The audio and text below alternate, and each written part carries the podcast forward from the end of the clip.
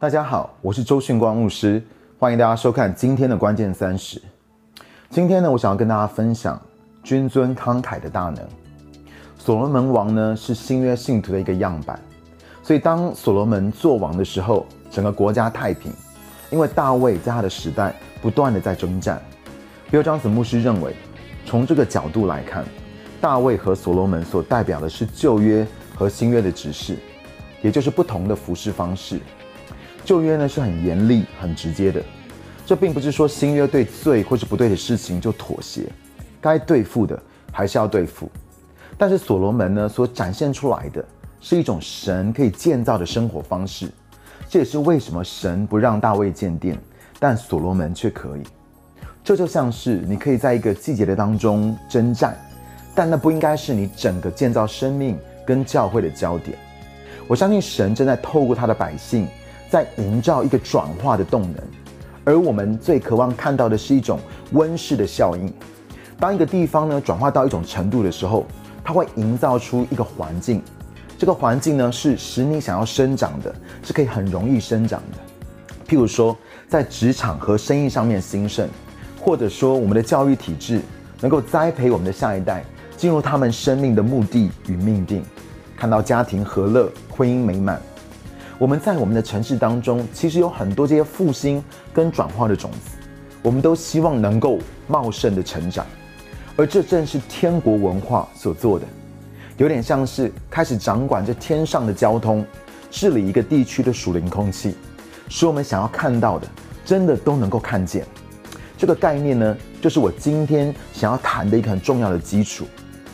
关于基督徒呢，是君王的这个想法。在教会的当中，其实有很多的争论。其中一个理由是因为君王的概念在旧约被一些很坏、很不好的王搞臭了。到了新约的时候，当我们讲到转化时，也是一样。许多的基督徒在职场或是任何领域的当中，都想要站在带领跟管理的位置。譬如说，我们希望可以做家长会的会长来管学校，或是做总经理来管你的属下。但是你会发现，神国的方式不见得是这样子。神是透过仆人的服侍的心态来提升我们。我觉得基督教最大的悲剧之一，就是一堆人一直试图想要自我宣传，靠自己去争取到某个地位。若是你进到一个地位是透过自我宣传的话，是用了很多的力量跟精神得到这个地位的话，那你就需要花更多的力气跟精神才能够保住那个地位。然而我相信，当提升是从神而来的时候。神会亲自的维持他所提升的那个人，而这才是最适当的。神才是你成功有影响力的源头。那假如你进到一个君王的位置，可能是一个公司的 CEO，可能是学校或是政治领域的一个领导的阶层，一定要记得，合乎圣经的君王跟地上的君王跟地上的领袖是很不一样的。地上的君王呢，会利用人民的财富、力量、才干。来建造属于他自己的国度，合乎圣经的君王呢，就是耶稣。耶稣他就是我们的榜样，而神绝对是要我们治理的，没有错。但是耶稣呢，是运用他君王的地位来有果效的，来有影响力的服侍全人类。比如张成牧师呢，常说了一句话，他说：“我们要以仆人的心来治理，以君王的心来服侍。”我再说一次，这句话非常的重要。他说：“我们要以仆人的心。”来治理，以君王的心来服侍，以仆人的心来治理是什么意思呢？以仆人的心来服侍，就是耶稣这位万王之王，他却卷起袖子，他束上腰，跪下来为他的门徒们洗脚。那以君王的心来服侍呢？就是当我们要仆人服侍的时候，神会为我们开门，他会给我们极大的恩宠。使我们了解我们所拥有的管道，来支取天国无限的资源跟能力，让我们能够完成神所给我们的任务跟呼召。我要你想一下，世上的仆人呢，他们不是这样子的，因为他们并没有什么资源。但是圣经很清楚的说，身为万王之王的儿女，我们是神的后嗣，我们是君尊的皇族，而天父把一切都给了我们，以至于我们能够支取这一切。来有果效的服侍我们周围的人，来成为我们周围人的祝福。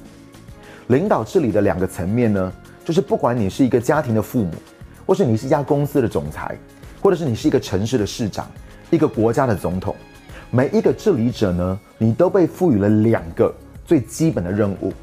第一个任务就是你要保护在你下面的人的安全，这是透过公义跟公平来保障百姓的安全。第二个任务呢，是在一个安全的环境的里面，运用我的资源来成全我下面的人，可以进入到神所赋予他们的命定的里面。而你会发现，君王呢，就是一个被赋予极大的恩宠跟资源，但是他却是有着仆人服侍的心，有果效的服侍所有在他权柄范围当中的人。这是你跟我君王的角色，而神透过所罗门王的生命。给我们这一群新约的信徒一个榜样，告诉我们可以如何被神来使用，来好好的服侍我们所在的时代。所以呢，当所罗门被暗立为王的时候，他给了神一个极慷慨的奉献。原本照惯例只需要献一只牛而已，但是所罗门却献了一千只牛，以至于当天晚上，当他做梦的时候，神就向他显现，对他说：“你向我求什么，我都给你。”七年之后呢，他建好了圣殿，然后他献殿的时候呢，在历代志下第七章第一节那边说，所罗门祷告完了，有火从天上降下来，烧尽了燔祭和其他的祭品，耶和华的荣光充满了那殿。第四节那边说，王跟全体人民都在耶和华面前献祭，他们奉献，然后呢，我们看见神大能的降临，于是呢，他们又给了一次奉献。第五节那个地方说，所罗门王献上了两万两千头牛，十二万只羊为祭。这样呢，王和全体人民为神的殿举行了这个奉献礼。通常呢，当教会在收奉献的时候呢，会从三个角度来分享关于奉献这件事情。第一个角度就是为了要满足施工的需要，像是十一奉献支持教会运作的经费，或是支持宣教外展的工作。支持教会建堂，或是其他的计划等等，我相信弟兄姐妹都非常的愿意支持教会内跟教会外的施工。第二个角度呢，是满足人的需要。如果今天我请一个有三岁的孩子的单亲妈妈上台的话，但是她没有钱，家里也没有钱去买食物，我相信我们绝大部分的人会很愿意为这个家庭来奉献，来帮助这个家庭。我们会之所以会这样做呢，是因为我们都很乐于给予来满足人的需要，这是神放在我们里面的天性。但是还有第三个角度，这第三个领域呢，角度呢的给予，我认为是比较少见的。有个故事讲到，亚历山大大帝有一天经过一个地方，就一个很穷、全身破烂的乞丐跟他要饭，于是呢，亚历山大就给了他几个金币。他的随从看到就很惊讶，转过去跟他说。给他几个铜板就能够满足他的需要啦，干嘛要给他黄金呢？亚历山大就回答说：“没有错，铜板是符合这个乞丐的需要，但是难道你不知道金币才适合我亚历山大君王的给予吗？”当一个人开始察觉神是怎么样看他，神说他是谁的时候，他的心态跟生命一定会改变。你知道你是谁吗？谁要你知道你是君尊的皇族？是万王之王的儿女，魔鬼的诡计一直都是要你去质疑你的身份，就像是他问耶稣说：“若你真是神的儿子”，然后试图要他在不安全感的里面，然后用自己的力量来证明他自己。然而，当你不清楚知道你的身份的时候，这不但会影响你的生命，也改变了你转化跟影响这个世界的能力。有个关于库尔曼夫人。大家知道库尔曼夫人是一个呃神机的布道家。库库尔曼夫人呢，她爸爸的一个故事我很喜欢。他的父亲呢是个市长。有一天呢，当他要从他的城市里面的一家商店走出来的时候，有个喝醉酒的人就从后面把他推开来，然后抢在他的前面出去。他随身的助理看到的时候呢，就问他说：“哎，你就让他这样对待你吗？你知道吗？”库尔曼夫人她的爸爸怎么回答的？他的回答真的很妙。他说。哎，我付得起，好不好？意思是没有关系啊，我承担得起。我要你思想一下，当你需要去证明你是对的，这其实是出于一种贫穷的心态。你需要在别人的眼中被平反，这也是出于一种贫穷的思想而来的。我觉得神在呼召我们，当他更多的向我们启示我们的身份，改变我们自我的认知，问题不再是我付不付得起，问题会是神啊，你给了我什么样的特权来做这些事情？而这就是捐赠的慷慨。请问，当所罗门给予示巴女王的时候，是因为示巴女王有需要吗？是因为他的国家快要破产了吗？所以要帮助他，是这样子吗？No，他给示巴女王极大的恩惠，是因为他是一个君王。他慷慨是因为他知道他是谁，也透过他清楚的知道他的身份，他也尊荣对方是谁。透过君尊皇族觉醒的启示呢，我发现神正在唤醒我们，意识到我们真实的身份。然而每一次当我抵挡慷慨的概念的时候，我其实就是在抵挡我到底是谁的概念。在列王记上第十章第九节，示巴女王对所罗门说了一句先知性的话。她说：“耶和华你的神是应当称颂的，他喜悦你，使你坐在以色列的王位上，因为耶和华永远喜爱以色列，所以立你做王，要你秉行公义。”意思是，神之所以给你所罗门这么大的恩宠，是因为神对以色列、神对你百姓的爱。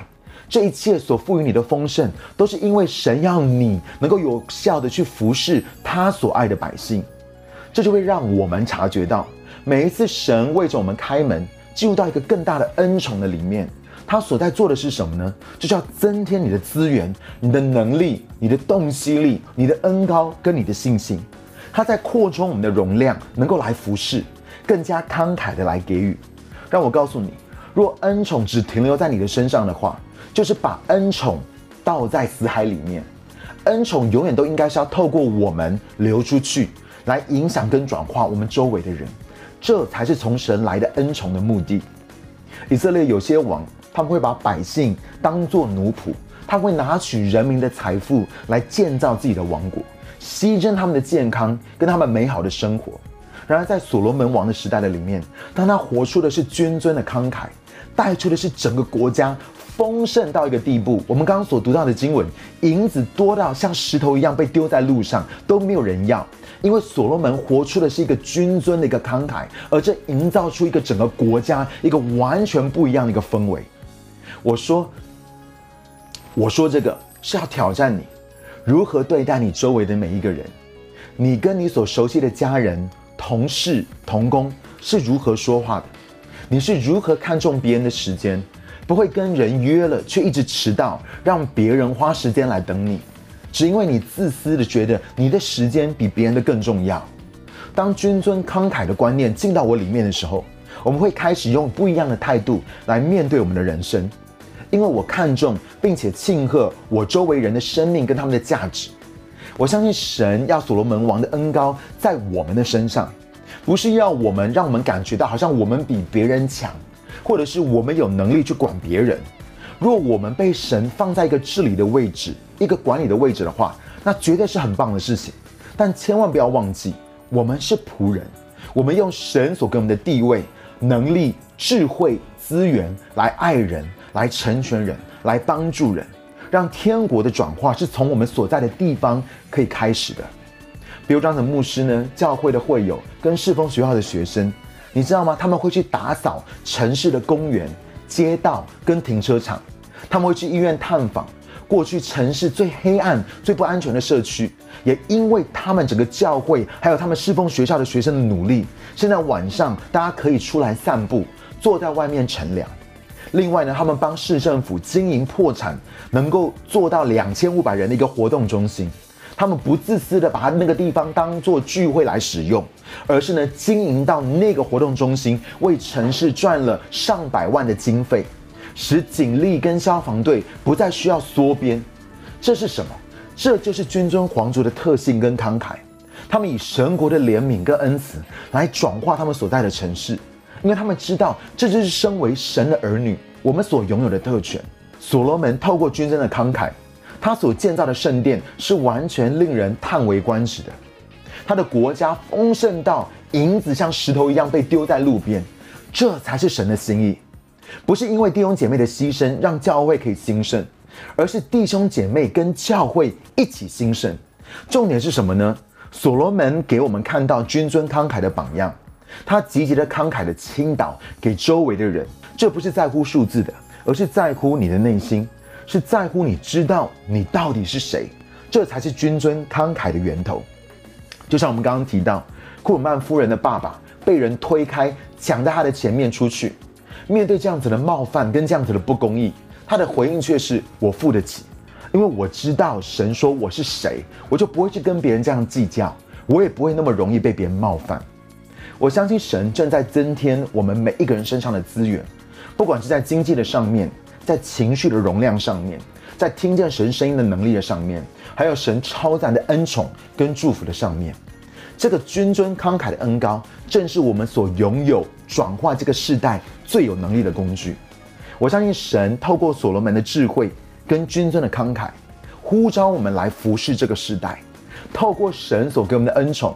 将我们周围的人都带进到神所赋予他们的命定，能活出君尊的慷慨，是因为我们知道神说我们是谁。还记不记得亚历山大大帝说铜板是适合乞丐的需要，但是你要知道吗？金币才是适合我给予的身份。所以最后我想要为你们祷告：到底我们知不知道我们是谁？到底神有没有向我们每一个人来彰显、来显明我们的身份？让你可以经历到天赋的爱，跟经历到天赋的慷慨，也可以打开你属灵的眼睛，可以看见神他所为你预备的一切。而我要为你祷告是，让神来除去在你里面那个贫穷跟自私的灵，除去在你里面那个孤儿的灵，将神慷慨跟作儿子的灵浇灌下来，使你可以有果效的来服侍，成为他人的祝福，好像你可以开始活在这个君尊的慷慨的当中。亲爱的主耶稣，我感谢你。